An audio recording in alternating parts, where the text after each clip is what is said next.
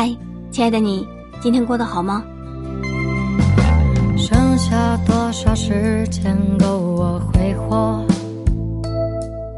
喧嚣之后，世界只有冷漠。我们都没有选择的闯进生活，却无法挣脱时间的锁。这个世界上啊，有很多的不公平，唯独有一样最最公平。每个人每天只有二十四小时，一秒不多，一秒不少。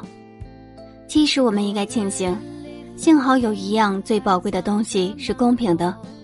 这个世界真美好。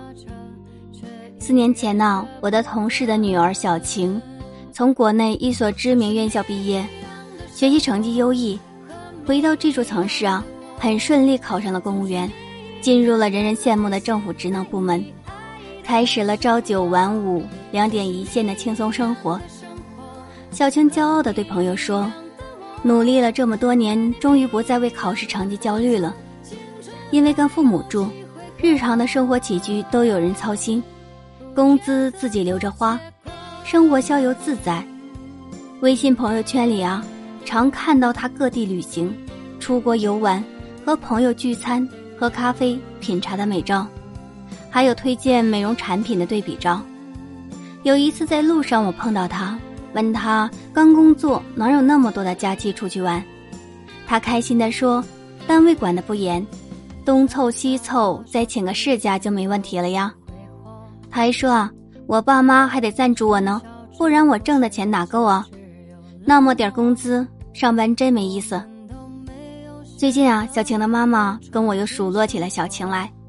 她说：“以前我这孩子挺努力的呀，学习成绩也好，这两年怎么就变了呢？上班提不起劲儿，经常请假，钱总也不够花，周六周日也没见学个什么东西。哎呀，别提了，这个年龄也该谈恋爱了吧？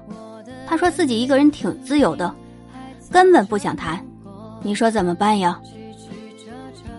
小晴已经过上了神仙一样的日子，当然不想改变。再次听到小晴的消息是在上周，她妈妈着急的到处托人给小晴单位领导说情。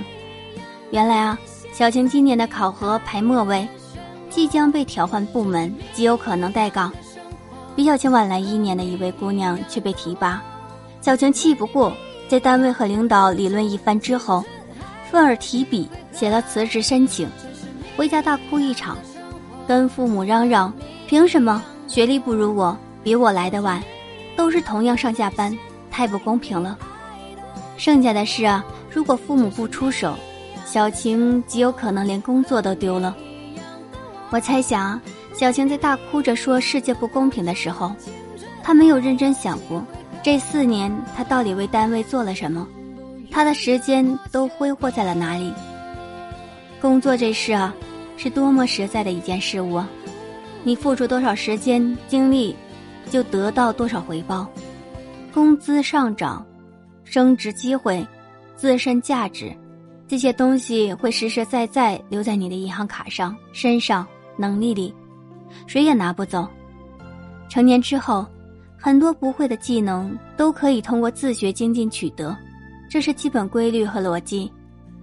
别说很多人成功是靠背景人脉，毕竟是少数情况，用在普通人身上只能让人泄气。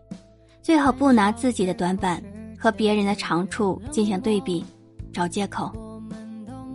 这里是夜听心语，我是咸鱼娃娃。如果你喜欢这档节目的话，记得帮娃娃点个订阅。我们下一期同一时间再见。